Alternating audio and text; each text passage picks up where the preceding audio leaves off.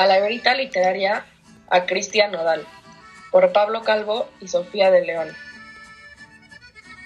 He aquí, desde Sonora, Cristian Nodal se enamora.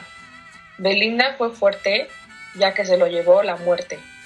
Adiós amor no fue suficiente, porque su muerte era evidente.